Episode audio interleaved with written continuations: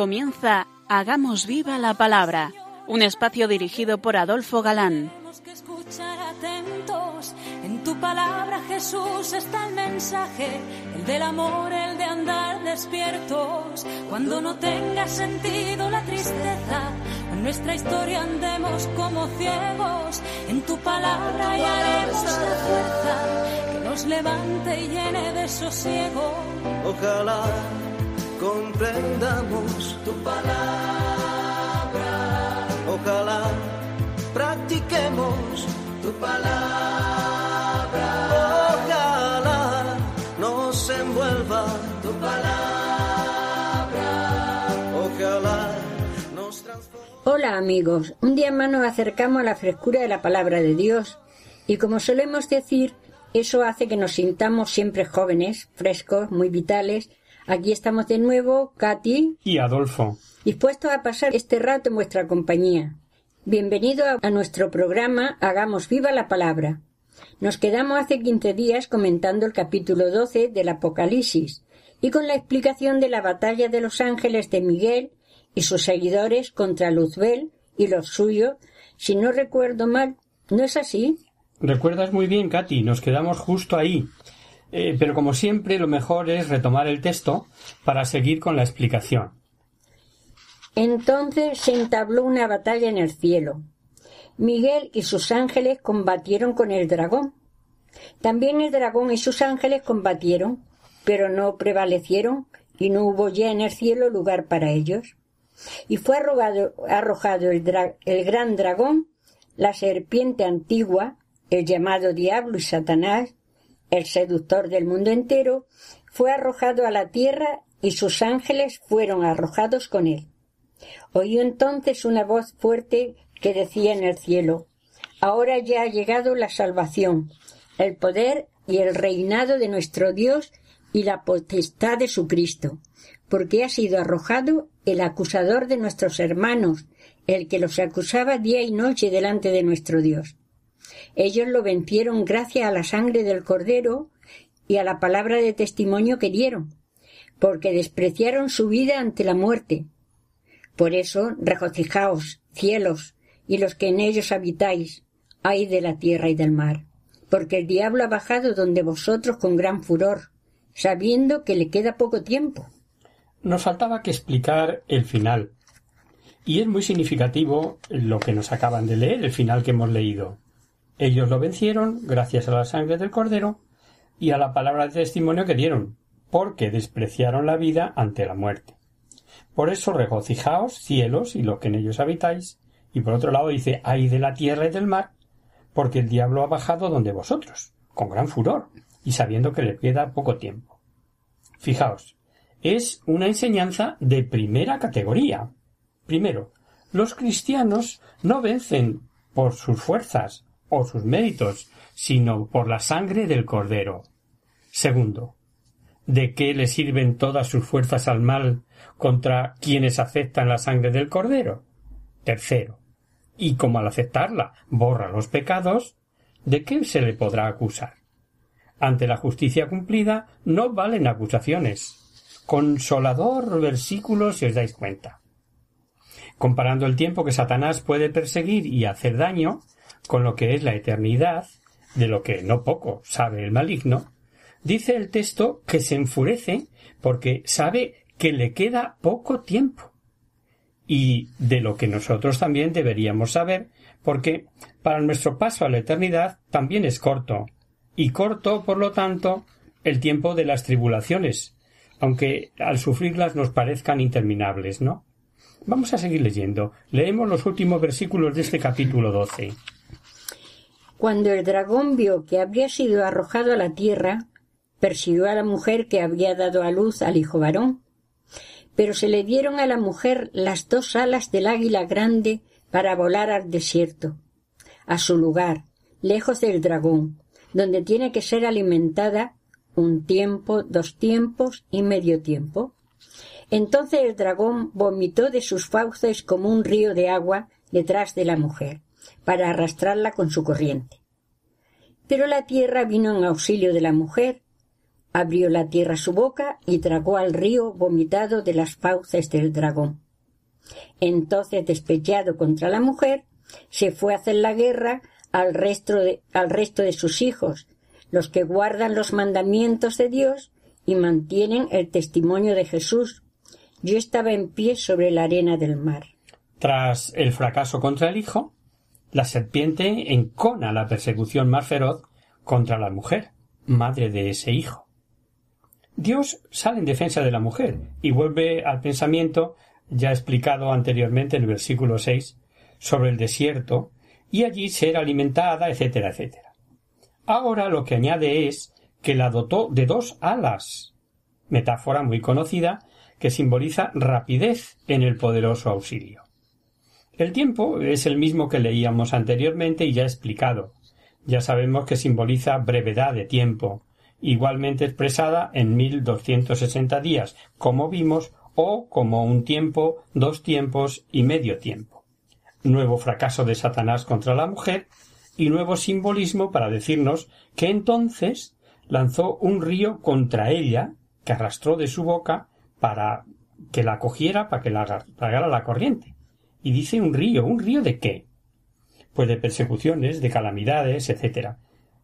Si, además de los acontecimientos ocurridos contra los primeros cristianos, nos revela acontecimientos que se repetirán durante toda la historia de la Iglesia, bien podemos ver todo un río de ataques, martirios, calumnias, ateísmo, masonería, asesinato de misioneros y de simples cristianos por el simple hecho de serlo, como ocurre actualmente en lugares con islamismo radical, etc., y de los que la historia ha dado sobrado repetido testimonio.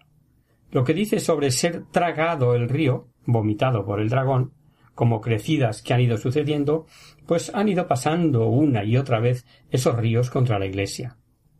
Los mayores que me escucháis, ya habéis visto cómo han ido desfilando ataques, incendios, persecuciones, calumnias, con diversos matices para volver con nuevos intentos. Cuantos más años vividos, mayores experiencias de éstas, desgraciadamente. Pero también eh, somos testigos a la vez de acciones encomiables por parte de los cristianos que pertenecemos a esta Iglesia, de las más extraordinarias a las más sencillas, como lo es, por ejemplo, la participación en las campañas de esta emisora. Ahora tenemos entre manos la campaña de Adviento.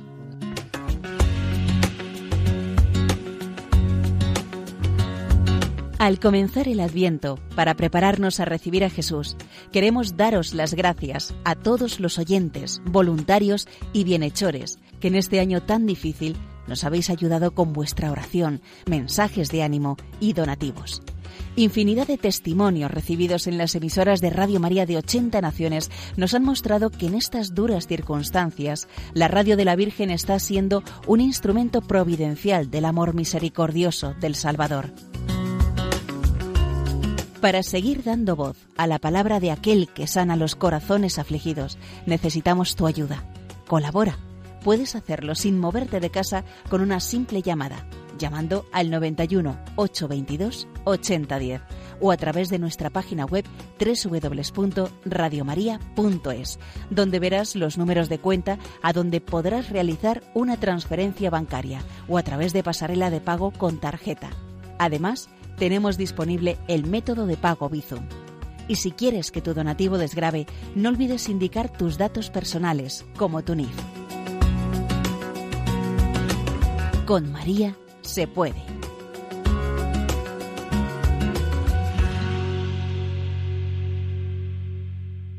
Y vamos a volver a leer el versículo 17, porque para entenderlo nos vendrán bien unas aclaraciones, pues veréis que el texto habla de lanzar la furia el dragón contra el resto de su descendencia. Y dice más.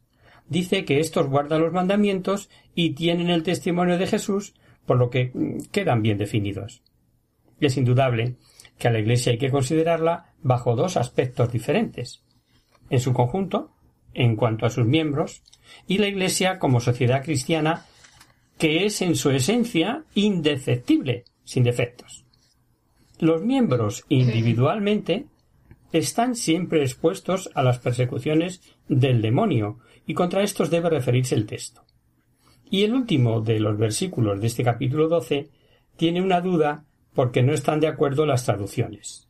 Por ejemplo, Nácar, Straumbinger, Cicio traducen se apostó sobre la playa, refiriéndose al dragón. En cambio otros, como Jerusalén, Paulinas, Valeras, etc., traducen yo estaba en pie sobre la arena, refiriéndose a Juan. Por supuesto se debe a la diversidad de los códices usados. Parece más ajustada a todo el contexto la primera de las traducciones. Se entiende mejor que sea el dragón el que está apostado, esperando, agazapado y astuto a recibir ayuda para seguir la guerra. Terminado el texto de este capítulo, vamos con lo prometido en la emisión anterior. ¿Quién es la mujer sobre la que gira todo este capítulo 12?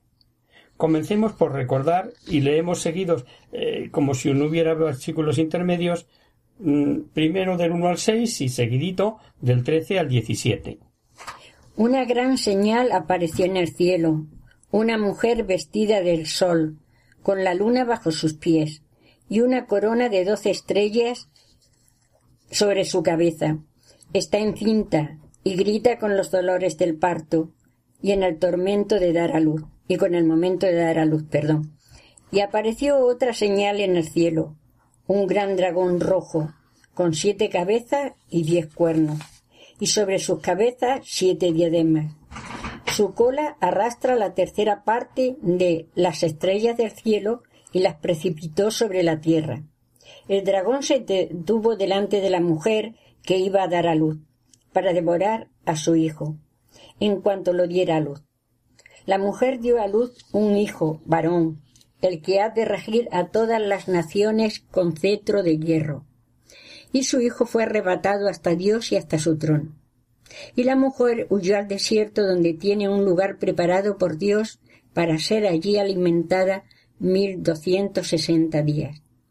Por eso regocijaos cielos y los que en ellos habitáis, ay de la tierra y del mar, porque el diablo ha bajado donde vosotros con gran furor, sabiendo que le queda poco tiempo. Cuando el dragón vio que había sido arrojado a la tierra, persiguió a la mujer que había dado a luz al hijo varón. Pero se le dieron a la mujer las dos alas del águila grande para volar al desierto, a su lugar, lejos del dragón, donde tiene que ser alimentada, un tiempo, dos tiempos y medio tiempo. Entonces el dragón vomitó de sus fauces como un río de, agua detrás de la mujer, para arrastrarla con su corriente. Pero la tierra vino en auxilio a la mujer, Abrió la tierra su boca y tragó el río vomitado de las fauces del dragón. Entonces, despechado contra la mujer, se fue a hacer la guerra al resto de sus hijos, los que guardan los mandamientos de Dios y mantienen el testimonio de Jesús. ¿Veis? Así todo seguidito, empalmado, parece que se entiende el conjunto, ¿verdad? Pues para explicar esto nos hemos valido de interpretaciones de la Biblia comentada de los profesores de Salamanca, el tomo séptimo, comentarios al Nuevo Testamento de los profesores de la Compañía de Jesús, el tomo tres del Apocalipsis del especialista Barsotti y comentario mm, a las Sagradas Escrituras de Verbundey y el tomo cuarto Nuevo Testamentos escritos de San Juan de Felipe Ramos. Nos hemos documentado para tener una visión de conjunto. Y con este material hemos visto que en general no se puede decir que se refiera exclusivamente a cualquiera de las interpretaciones, porque aunque unos carguen la tinta en este o en aquel aspecto, terminan por no excluir, porque a vista de los textos no se puede excluir. Y la tinta acerca de la mujer es cargada sobre si es Israel, la Iglesia, María o tanto María como la Iglesia. Veamos ya rápidamente sus razonamientos. En favor de Israel. Israel, dicen, está simbolizado en la mujer de la que nace el Mesías. Y son muchas las citas del Antiguo Testamento donde vemos se representa a Israel como mujer. Por ejemplo, en Oseas o en Jeremías. Israel huyó al desierto, donde fue alimentado por Dios con el maná. Y se ve que se basan en paralelismos. Este razonamiento, aceptado mm, por no muchos, no parece tener consistencia para pensar en Israel como algo singular, con independencia de que San Juan, en toda su obra, prescinde de Israel según la carne. Veamos. A. Las citas que aducen como Israel mujer, como Israel esposa, no madre, Oseas y una cita que hay de, de Isaías, perdón, sí se refiere a la Nueva Jerusalén como madre del pueblo, pero no del Mesías. Eh, leámosla. Antes de tener dolores dio a luz. Antes de llegarle el parto dio a luz varón. ¿Quién oyó tal? ¿Quién vio cosa semejante? ¿Es dado a luz un país en un solo día? ¿O nace un pueblo todo, todo de una vez? Pues bien, tuvo dolores y dio a luz. Sus hijos, y el Apocalipsis está claro que es madre y madre del Mesías. Da luz a Sión, es verdad, pero en el Apocalipsis no se relaciona con Sión, madre y madre del Mesías. B. Lo del desierto no nos parece encajar, por cuanto el texto es claro en que la mujer huyó al desierto después de haber dado a luz. Y el Israel que huyó al desierto, tiempos de Moisés, por supuesto fue antes del Mesías.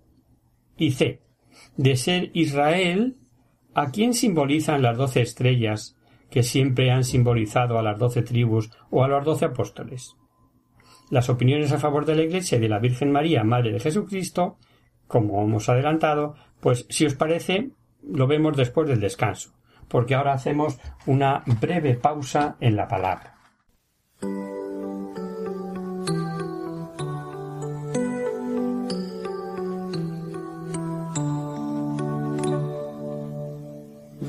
Señor, tardes tanto que sin ti la vida es llanto. Ven, Señor, no tardes tanto, ven, Señor, ya no tardes más. Ven, Señor, no tardes tanto que sin ti la vida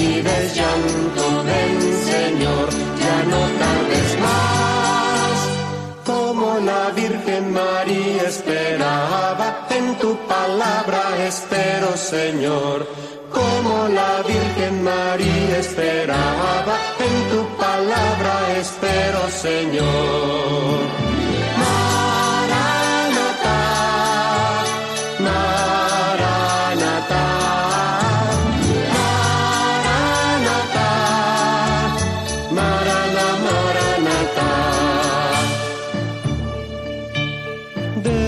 Las nubes llueva el santo del cielo. Ábrete tierra sedienta, brote de ti el Mesías. De las nubes llueva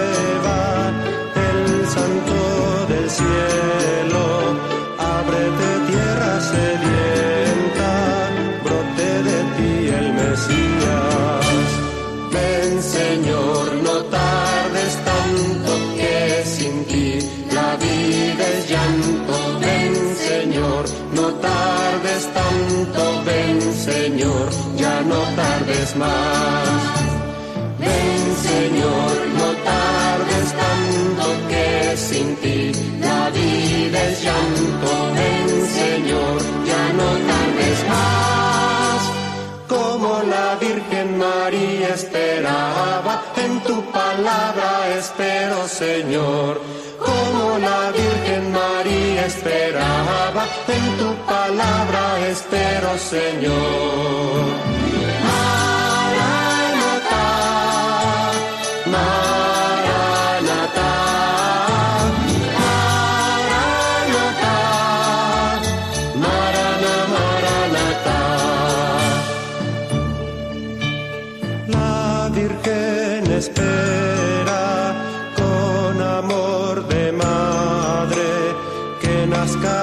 De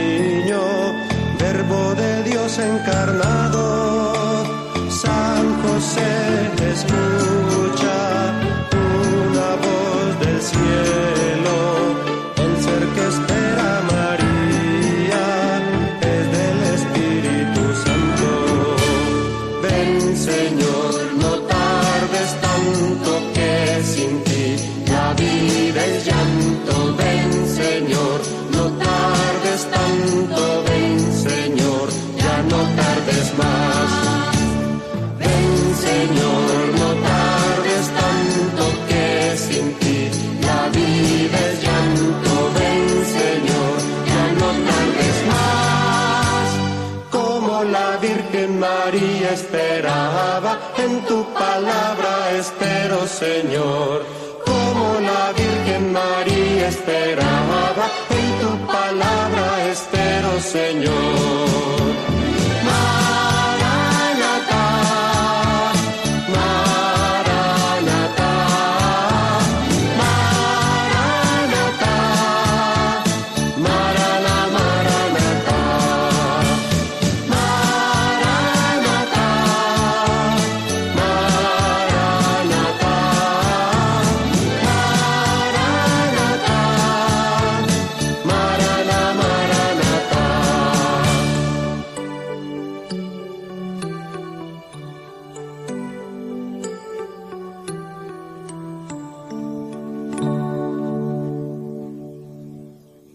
Amigos, de nuevo con vosotros trae este breve descanso musical. Os recordamos, queridos oyentes, que sintonizáis el programa Hagamos viva la palabra. Si queréis contactar con nosotros vía correo postal, lo podéis hacer a Radio María, Paseo Lanceros 2, primera planta, 28024, Madrid. Y si preferís el correo electrónico, hagamos viva la palabra arroba radiomaria.es. Para los que se acaban de incorporar, decirles que estamos analizando el libro del el Apocalipsis y en concreto el capítulo 12. Y cumpliendo la promesa que os hacíamos hace 15 días de ver las distintas opiniones eh, exegéticas acerca de quién es la mujer en torno a la cual gira todo este capítulo 12, habíamos visto las opiniones en favor de que es Israel antes del descanso. Seguimos. Vamos ahora con las opiniones en favor de que es la Iglesia. La mujer dice es la Iglesia que es madre de los creyentes. Los cristianos forman el nuevo Israel y los creyentes son sus hijos. Y San Pablo dice a los Gálatas que la Jerusalén de arriba es libre y es nuestra madre. La mujer del Apocalipsis, dicen otros, es la personificación de la Iglesia en sus diversas fases, un estado imperfecto en el Antiguo Testamento, de Israel según la carne nacería el Mesías, y un estado ya perfecto que supone el Nuevo Testamento, ya que hemos de considerar una sola Iglesia que ha venido desarrollándose a través de los siglos. Hay mucha coincidencia en los exegetas sobre qué es la Iglesia, pero reconocen no tener peso suficiente para excluir a la Virgen María, porque, primero, la mujer del capítulo 12 está eh, sin género de duda individualizada, mientras que la colectividad del capítulo 17 está aclarada por el mismo San Juan. Recordad, despechada la serpiente contra la mujer, se fue a hacer la guerra al resto de sus hijos, los que guardan sus mandamientos. La distinción entre la mujer y la colectividad está clara, es manifiesta. Y esto sí que es eh, de peso peso. La Iglesia, por la revelación, nunca es como madre de Cristo, sino como esposa. Sobre Iglesia esposa y Cristo el esposo hay infinidad de textos, segunda de Corintios, Mateo, otra de Mateo, Juan, Efesios, etcétera, etcétera. A título de ejemplo vamos a leer solamente la de Corintios. Tengo celos de vosotros, los celos de Dios, pues he desposado con un solo marido, para presentaros a Cristo como una virgen casta. Por tanto, esposa. Eh, y tercero, si de simbolismos hablamos, será la Iglesia la que nace del costado de Cristo, y no Cristo de la Iglesia, ¿verdad? Y por último, analicemos en favor de que la mujer es la Virgen María. Eh, aquí no valen símbolos para el hecho de dar la luz. ¿Por qué? Pues porque es una mujer que dio a luz realmente al Mesías, y esto es historia contrastada. Eh, ¿Cómo por mucho que quiera significar un símbolo va a excluir a la que dio a luz realmente al Mesías?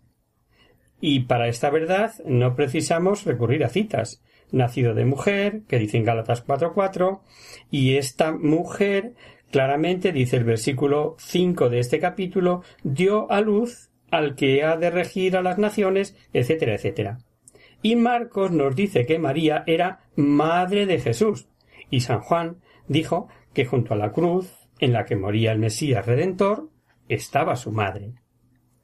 Y en aquel momento Jesús dio mujer, le dijo mujer, y si lo de dolores de parto de los que habla el texto, representando muchos dolores de la Iglesia, el parto mm, del cuerpo místico de Cristo, claro que fue doloroso al pie de la cruz.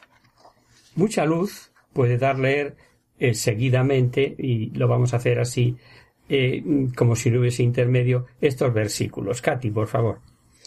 La mujer dio a luz un hijo varón, el que ha de regir todas las naciones con cetro de hierro. Y su hijo fue arrebatado hasta Dios y hasta su trono. Entonces, despechados contra la mujer, se fue a hacer la guerra al resto de sus hijos, los que guardan los mandamientos de Dios y mantienen el testimonio de Jesús. Hablamos de contraposiciones. Primer Adán, Adán, el del paraíso, último Adán, Jesucristo, según se lee en Corintios.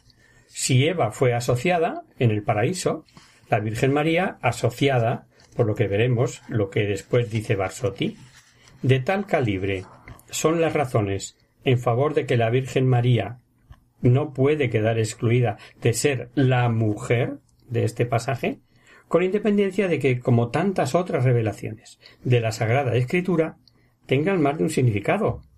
Y veamos a la Iglesia eh, que los comentaristas no tienen por menos de decir. Leemos, por ejemplo, el de los profesores de Salamanca. Es muy posible que el vidente de Patmos aluda de algún modo en esta visión del capítulo 12 a la Santísima Virgen María.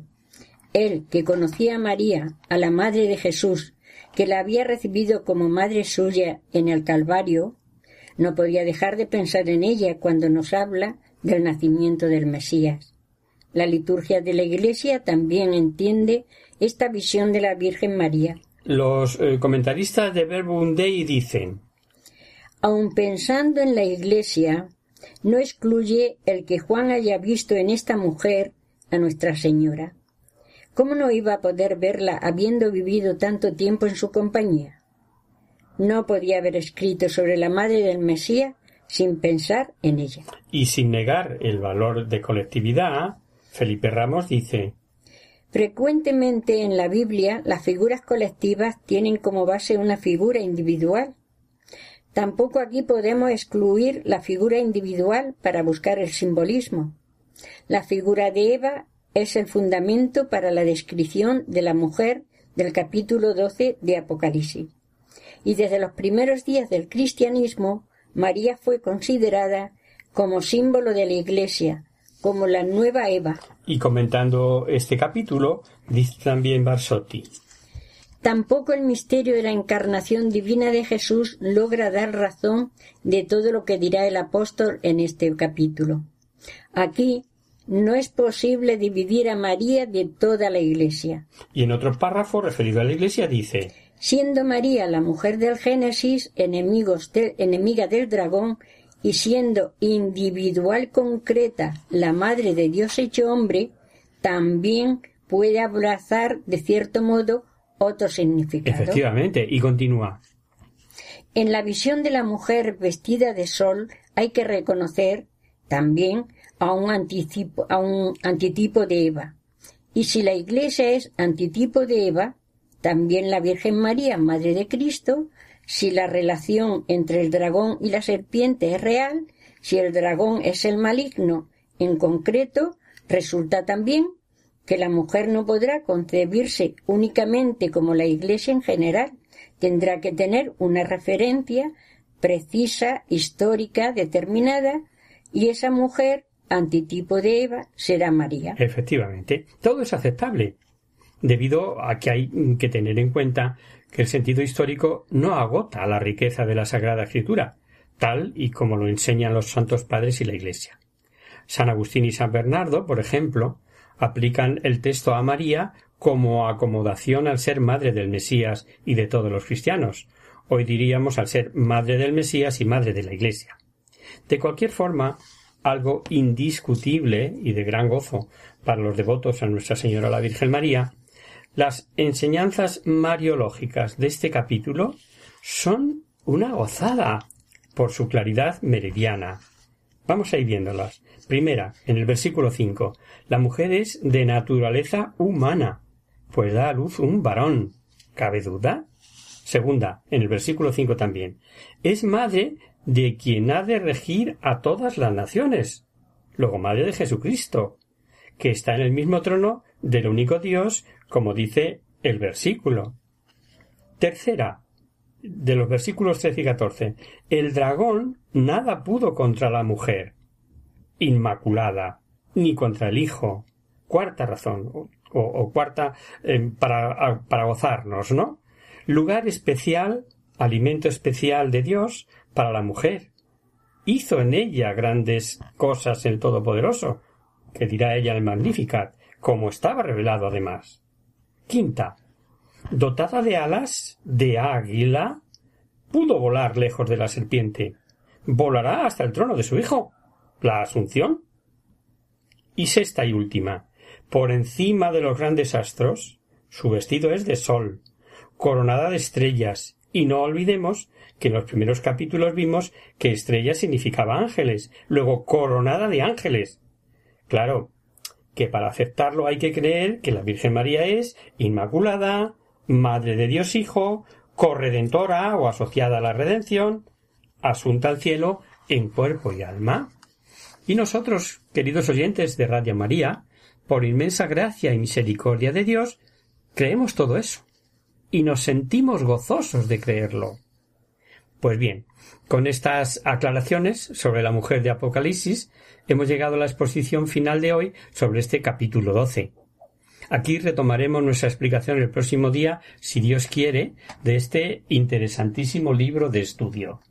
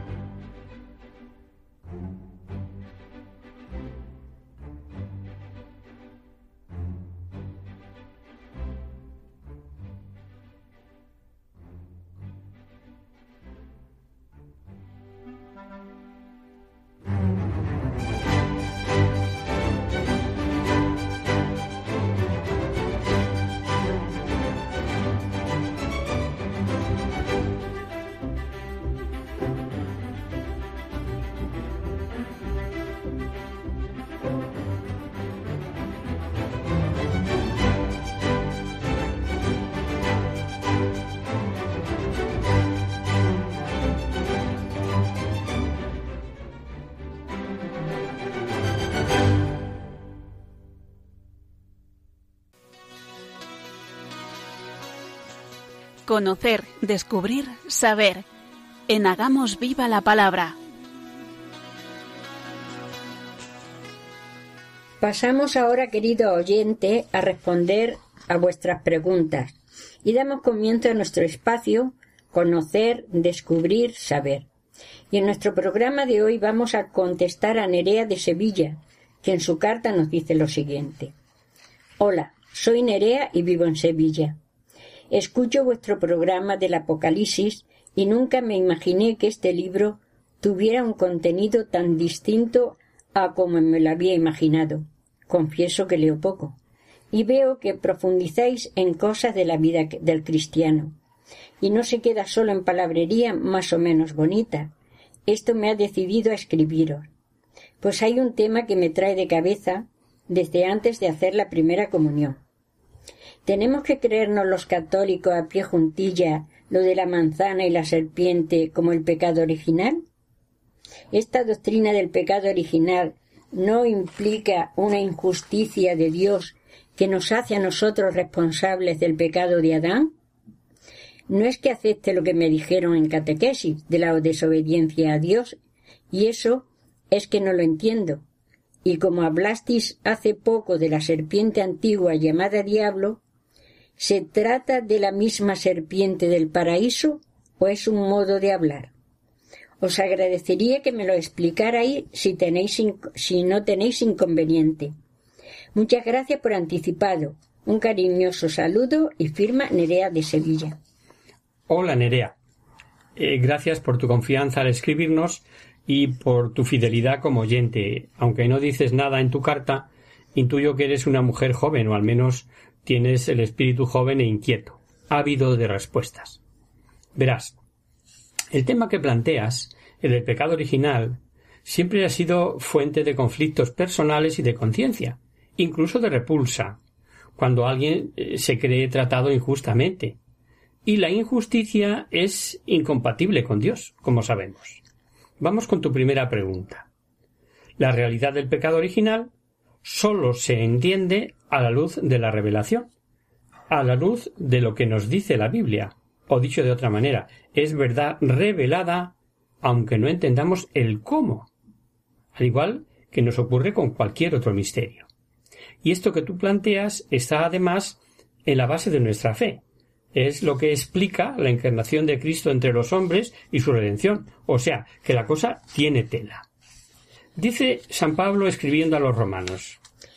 Así pues, como el delito de un solo atrajo sobre todos los hombres la condenación, así también la obra de justicia de uno solo procura toda la justificación que da la vida. En efecto, así como por la desobediencia de un solo hombre todos fueron constituidos pecadores, así también por la obediencia de un solo todos serán constituidos justos. La ley, en verdad, intervino para que abundara el delito, pero donde abundó el pecado, sobreabundó la gracia. Así lo mismo que el pecado reinó en la muerte, así también reinará la gracia en virtud de la justicia para vida eterna por Jesucristo nuestro Señor. Y esto es así, aunque no entendamos el cómo. Pero intentemos razonarlo, Nerea. Por Adán todos nacemos con una culpa. Gracias a Cristo, todos somos constituidos justos, todos hemos sido redimidos. Y tenemos abierto de nuevo tanto la amistad con Dios como la vida sobrenatural. Sabido esto, ¿en qué consistió ese pecado? Nos lo dice el libro del Génesis con un lenguaje folclórico pero, pero muy catequético, que el hombre tentado por el diablo dejó morir en su corazón la confianza en su Creador, y abusando de su libertad, desobedeció el mandamiento de Dios, o dicho de otra manera, se fió más de sí mismo y pasó olímpicamente de lo que el Señor le había dado y de lo que le había mandado. Si te das cuenta, en eso consiste cualquiera de los pecados que nosotros cometemos, en desobedecer la ley de Dios y no hacer caso a lo que nuestra conciencia nos dicta. O sea, pasamos de Dios. Y claro, si voluntariamente, en el uso de nuestra libertad, nos alejamos de Dios, que es el bien, pues estamos en el mal. En el pecado original, el hombre se prefirió a sí mismo en lugar de Dios, despreciando su mandato, se eligió a sí mismo contra Dios, contra las exigencias de su estado de criatura y por tanto contra su propio bien. El hombre creado en un estado de santidad estaba destinado a ser plenamente divinizado por Dios, pero por la seducción del maligno, personificado, perdón, en esa catequesis bíblica del Génesis en la serpiente, quiso ser como Dios, dice la Biblia, pero no según Dios, sino por sí mismo. Pero evidentemente no nos tenemos que creer de modo totalmente literal, a pie juntillas, como tú dices, lo del árbol, lo de la serpiente, lo de la manzana. La literalidad afecta a la enseñanza, no a los detalles, más o menos gráficos, de la narración. Es un modo de decir esto. El hombre tentado se dejó seducir y fruto de su soberbia libremente desobedece a sabiendas de lo que va a ocurrir. Como decía un niño viendo esto en catequesis. Ah, pero estaban avisados. Es verdad. Pues fue un pecado grave y consciente, pues no había en él ni ignorancia ni concupiscencia. No olvidemos que fue creado en un estado de pureza inocencia y felicidad, en armonía con Dios su Creador y a su imagen, con unos dones que se han dado en llamar preternaturales. El tema es muy amplio y, tratar eh, de resumirlo en una respuesta tan corta en este pequeño espacio de radio, pues es tremendamente difícil. Por afirmar lo que te digo, cojamos otra cita de la Biblia, esta de la carta a los Corintios, hablando de la resurrección, dice San Pablo. Y si Cristo no resucitó, vana es vuestra fe.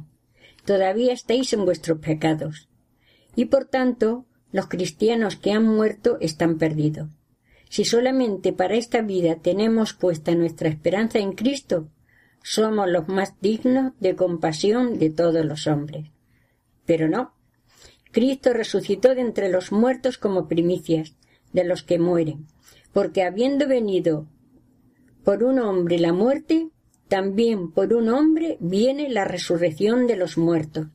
Pues del mismo modo que en Adán mueren todos, Así también todos revivirán en Cristo. Nos queda claro, pues, que el pecado original, con una trascendencia infinita, no olvidemos que el ser ofendido es Dios y que es infinito, afecta a todo el género humano. Todos los hombres están implicados en el pecado de Adán, como todos están implicados en la justificación o redención de Cristo. Sin embargo, la transmisión del pecado original no deja de ser un misterio que no podemos entender plenamente. Sí sabemos que la santidad y justicia original no era sólo para Adán, sino para toda la naturaleza humana. Y vamos con tu segunda pregunta. ¿Es injusticia de Dios hacernos a nosotros responsable del pecado de Adán? Hemos dicho que es la humanidad la que se ve privada del estado original de justicia y santidad es decir, que la naturaleza humana se ve desprovista de esos dones, de esos regalos. Eh, diríamos en lenguaje actual que es una situación heredada, que es, por lo tanto, como dice el Catecismo de la Iglesia en el número 404, es un pecado contraído no cometido, es un estado y no un acto. Y por si nos ayuda, pensemos en esas herencias negativas, o dicho de otro modo, en las herencias de deudas contraídas por nuestros padres, por ejemplo, y que el heredero tiene que pagar, aunque él no lo contrajera. Aunque él no contrajera la deuda, él la ha heredado. Pero eso no quiere decir que haya injusticia por parte de Dios. Ni nosotros perdimos con el pecado original nada que se nos debiera en justicia. Recordar que son dones, que son regalos. Los dones preternaturales y sobrenaturales que Adán perdió para sí y para nosotros, sus descendientes, no eran nuestros por derecho, sino que Dios se los concedió a Adán gratuitamente con la única condición de que obedeciese aquel sencillo mandato que le impuso. Habrá, habría, perdón, injusticia por parte de Dios si nos hubiera imputado el pecado personal de otro, o nos hubiera despojado de algo que se debiese en justicia a la naturaleza humana. Pero no es así. Como dice el Catecismo de la Iglesia Católica, de nuevo mm, recurrimos a él, que es una joya, os lo recomiendo a todos, queridos oyentes. Aunque propio de cada uno, el pecado original no tiene en ningún descendiente de Adán un carácter de falta personal. Es la privación de la santidad y la justicia originales. Pero la naturaleza humana no está totalmente corrompida, sino tocada del ala, por usar un término que todos entendemos, y desde la resurrección de Jesucristo salvada. A que ahora entendemos mejor eso de que Jesucristo nos ha salvado. El bautismo, dando la vida de la gracia de Cristo, borra el pecado original y devuelve el hombre la amistad con Dios. Si será necesario, sin embargo, recurrir, recurrir continuamente a la gracia de Cristo para vencer nuestra inclinación al mal. Es, eso es lo que se llama combate espiritual, que es propio de la ascesis cristiana, que supone el vivir de cara a Dios todos los días, intentando hacer el bien, amar a nuestros semejantes, etcétera, etcétera. Y con esto ya mm, casi contestamos a tu segunda pregunta, pero concretar. En cuanto a si es la misma serpiente del paraíso, evidentemente sí. Eso es lo que pretende el, el autor, identificarlas. Bien entendido que ni en Génesis ni aquí en Apocalipsis hablamos de una serpiente física, como animal reptil, como los que conocemos, sino que usando el mismo lenguaje de Génesis habla del mismo ser, del mismo tentador, del maligno. Es una aplicación acomodada que hace Juan, el autor de Apocalipsis, para enlazar desde el principio con esa dualidad bien-mal que sabemos eh, por varios pasajes paralelos que es el demonio, el maligno, el ángel caído que se revela contra Dios su creador. Por tanto, es un espíritu angélico. Ojo, muy superior a la naturaleza humana, la, a la naturaleza angélica. En fin, no sé si te hemos aclarado, Valnerea. En cualquier caso, como siempre decimos, escribe de nuevo si tienes la más mínima duda o necesitas nuevas aclaraciones. Un cariñoso saludo. Y hasta aquí, queridos amigos, el programa de hoy. Os dejamos con nuestra sintonía y os recordamos que si queréis dirigiros al programa para cualquier duda, aclaración o sugerencia, participando en el espacio de conocer, descubrir, saber, Estamos a vuestra total disposición y encantados de atenderos en la siguiente dirección. Radio María, Paseo Lanceros 2, primera planta, 28024, Madrid. O bien, si lo prefería al correo electrónico, hagamos viva la palabra arroba radiomaria.es. El próximo miércoles, como sabéis, está el programa del Padre Rubén Inocencio, que alterna con nosotros quien guarda tu palabra.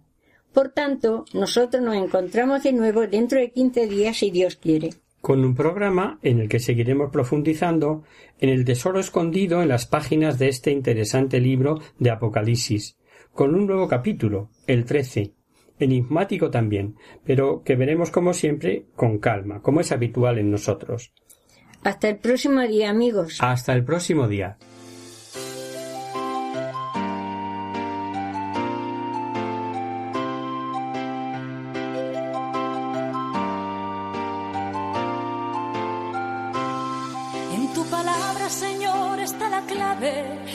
Tenemos que escuchar atentos. En tu palabra, Jesús, está el mensaje, el del amor, el de andar despierto. Así concluye Hagamos viva la palabra con Adolfo Galán. como ciegos, en tu palabra y haremos la fuerza que nos levante y llene de sosiego. Ojalá